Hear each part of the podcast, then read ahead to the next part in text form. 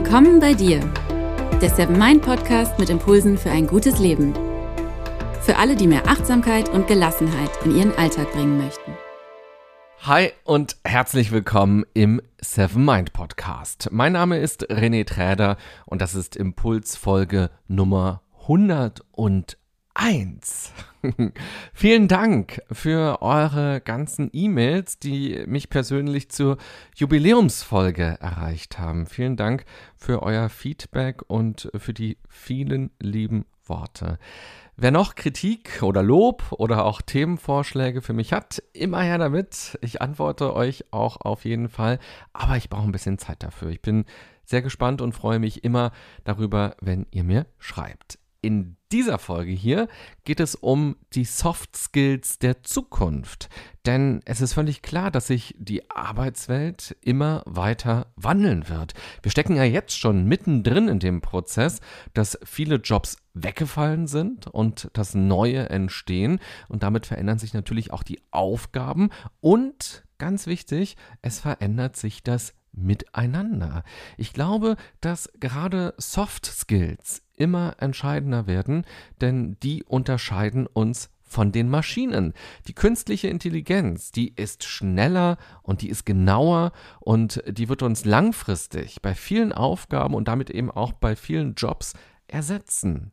Und deshalb ist die spannende Frage, was kann der Mensch eigentlich besser als Maschinen? Was ist denn unsere Stärke? Wenn man das für sich persönlich erkannt hat und wenn das auch Unternehmen und auch Teams erkennen, dann ist man bestens aufgestellt für die berufliche Zukunft.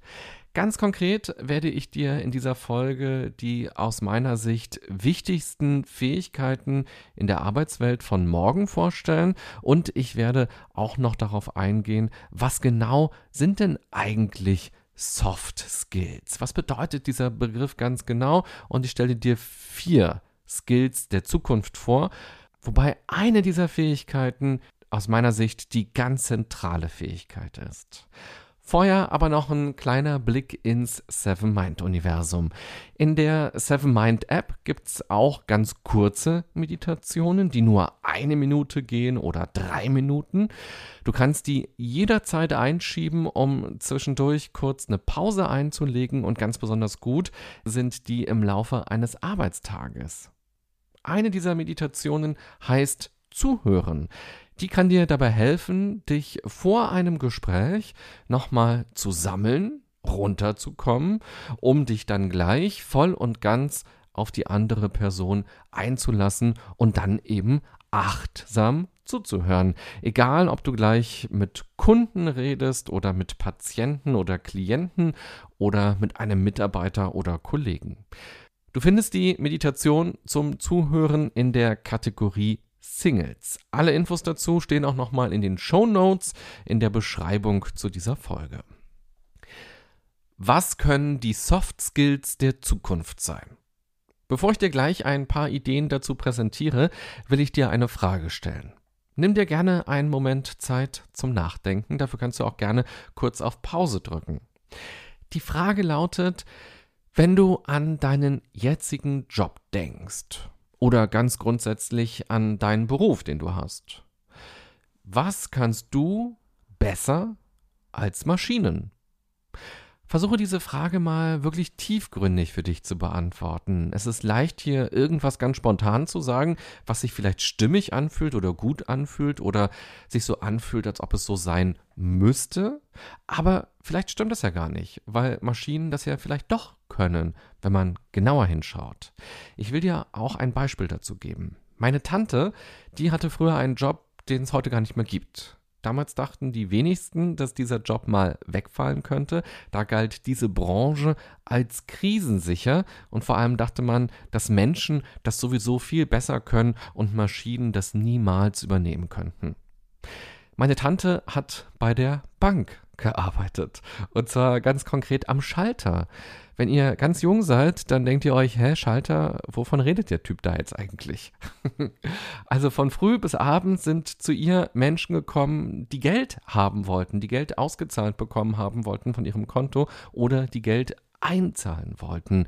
Man kann sich das gar nicht mehr so richtig vorstellen, aber es ist noch gar nicht so wahnsinnig lange her. Da bekamen Menschen am Ende des Monats oder manche auch am Ende der Woche ihr Gehalt im Betrieb ausgezahlt. Da gab es die Lohntüte und dann brachte man einen Teil davon auf die Bank oder in die Kneipe oder man war schön shoppen. Girokontos gab es damals noch gar nicht. Damals war für viele Menschen unvorstellbar, dass Maschinen, dass Computer solche Transaktionen mal machen könnten. Nun könnte man ja außerdem denken, naja, Menschen am Schalter wird es immer geben, denn es ist ja viel schöner, mit einem Menschen zu interagieren, da auch ein Lächeln zu bekommen und auch vielleicht ein kleines persönliches Gespräch noch zu führen, statt einfach nur an einem kalten, toten Automaten ganz anonym ein paar Knöpfe zu drücken. In der Theorie mag das auch stimmen, aber wie oft bekommt man im Service denn wirklich ein Lächeln und ein persönliches Gespräch? Wie oft fühlt man sich denn wirklich gesehen als Mensch? Das Kundenbedürfnis nach einem reibungslosen, schnellen und konkreten Kontakt können Maschinen möglicherweise ja auch befriedigen. Warum kaufen so viele Menschen online ein? Wo es gar keine persönliche Beratung gibt und wo die Dinge oftmals auch gar nicht so wahnsinnig viel billiger sind oder manchmal gar nicht billiger sind. Da kommen ja auch noch Versandkosten dazu. Warum machen die das? Deshalb die Frage an dich, was kannst du wirklich besser als Maschinen? Oder wenn du an deine Branche oder dein Team denkst, was könnt ihr besser als Maschinen? Nimm dir gerne kurz einen Moment Zeit dafür. Ich glaube, dass diese Frage enorm wichtig wird im Laufe der nächsten Jahrzehnte und die Antwort wird darüber entscheiden, ob Unternehmen zukunftsfähig sind und auch, ob man selbst zukunftsfähig ist auf diesem Arbeitsmarkt.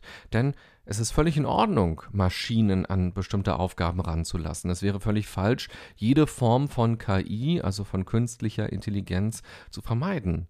Man muss aber auch Antworten finden für die menschlichen Aspekte. Und genau darin liegen Wettbewerbsvorteile. Der Vorteil des Menschen ist die Menschlichkeit, das Zwischenmenschliche. Computer und Maschinen können uns komplizierte, anstrengende und gefährliche Arbeiten abnehmen. Aber es gibt noch so viel mehr. Und dieses Mehr ist der Bereich, in dem wir stark sind. In dieser Folge spreche ich ja über Soft Skills. Da lohnt es sich erst einmal genauer auf diesen Begriff zu schauen, der ja ständig verwendet wird, aber bei dem oft gar nicht so ganz klar ist, was ist denn jetzt damit gemeint? Wenn es Soft Skills gibt, dann gibt es auch Hard Skills. Hard Skills sind Fähigkeiten, die etwas mit Wissen zu tun haben eine Maschine zum Beispiel zu bedienen. Da braucht es ein bestimmtes Wissen oder auch einen Apfelkuchen zu backen, ein Social Media Posting bei Facebook zu planen oder auch einen Bus zu fahren oder ein Taxi zu fahren. Das sind alles Hard Skills. Und das alles können Maschinen machen und machen sie ja auch heute schon, weil man kann sie einfach mit Daten füttern und sie sind lernfähig. Auch wenn natürlich Omas Apfelkuchen immer noch am besten schmeckt. Zumindest rein subjektiv. Soft Skills sind dagegen zum Beispiel soziale Fähigkeiten, kommunikative Fähigkeiten oder auch Charaktereigenschaften, beispielsweise Flexibilität, Kreativität, Offenheit, Optimismus, Durchhaltevermögen oder auch sowas wie ethisches Handeln und so weiter. Man kann also auch sagen, das sind People Skills oder eben Fähigkeiten, die uns als Menschen ausmachen. Das sind die Dinge, die Menschen entweder nicht drauf haben, beziehungsweise noch nicht drauf haben. In 50 oder in 100 Jahren kann das anders sein. Oder sie können es einfach nicht so gut. Kreativität ist da ein gutes Beispiel. Irgendwann wird künstliche Intelligenz sicher auch kreative Aufgaben sehr gut bearbeiten können. Und dann gibt es vielleicht auch einen Podcast, der völlig selbstständig von Maschinen erstellt wird. Aktuell raucht mir immer noch der Kopf Woche für Woche und ich denke mir was aus und trinke zwischendurch einen Kaffee oder prokrastiniere und spiele eine Runde Tetris. oder ich gehe eine Runde joggen und dann schreibe ich was auf und dann setze ich mich ans Mikrofon und fange an, was zu erzählen, wenn die guten Ideen da sind oder ich an diesen guten Ideen bastel. Irgendwann gibt es eine Maschine. Hättest du Lust, regelmäßig einen Podcast zu hören, der komplett von einer Maschine erstellt wird? Ich wette, dass es sowas in spätestens zehn Jahren geben wird. Spätestens. so, dann kommen wir mal zu den vier Soft Skills der Zukunft. Aus meiner Sicht ist die absolute Top-Fähigkeit der Zukunft, Trommelwirbel, die Empathie. Es ist absolut wichtig, sich in andere Menschen hineinzuversetzen und sie zu verstehen.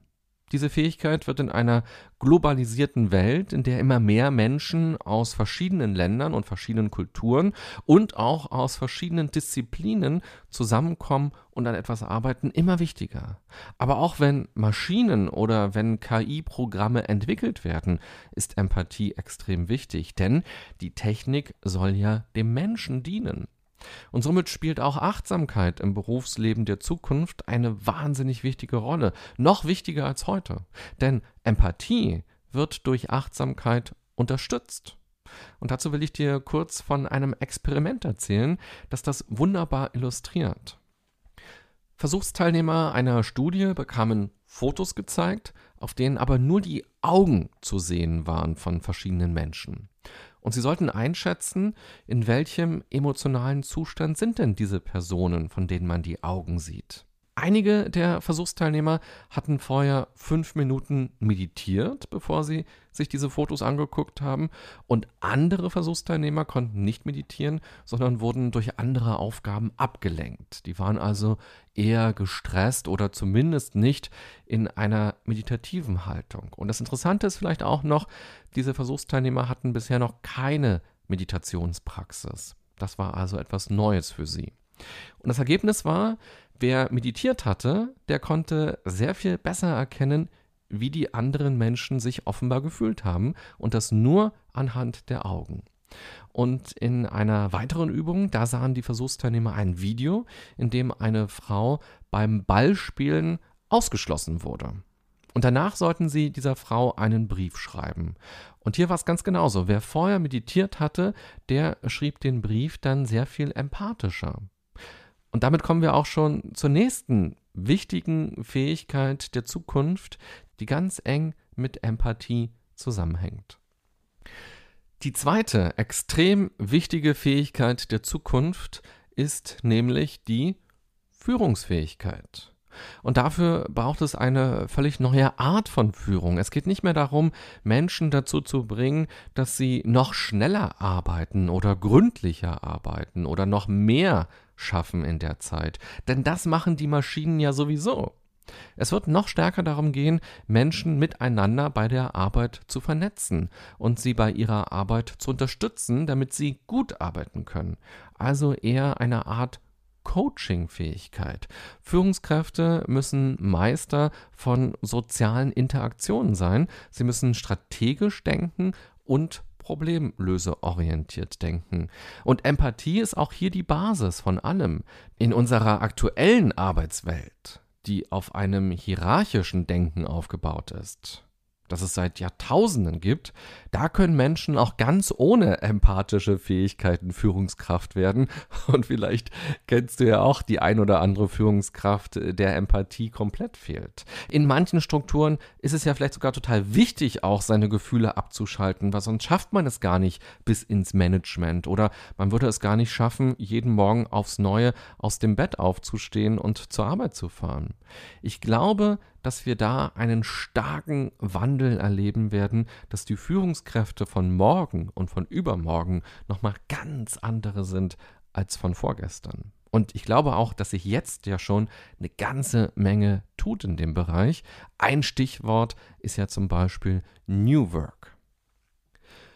Die dritte extrem wichtige Fähigkeit der Zukunft hängt auch genau damit zusammen, auch mit diesem Gedanken von New Work, nämlich die Teamfähigkeit.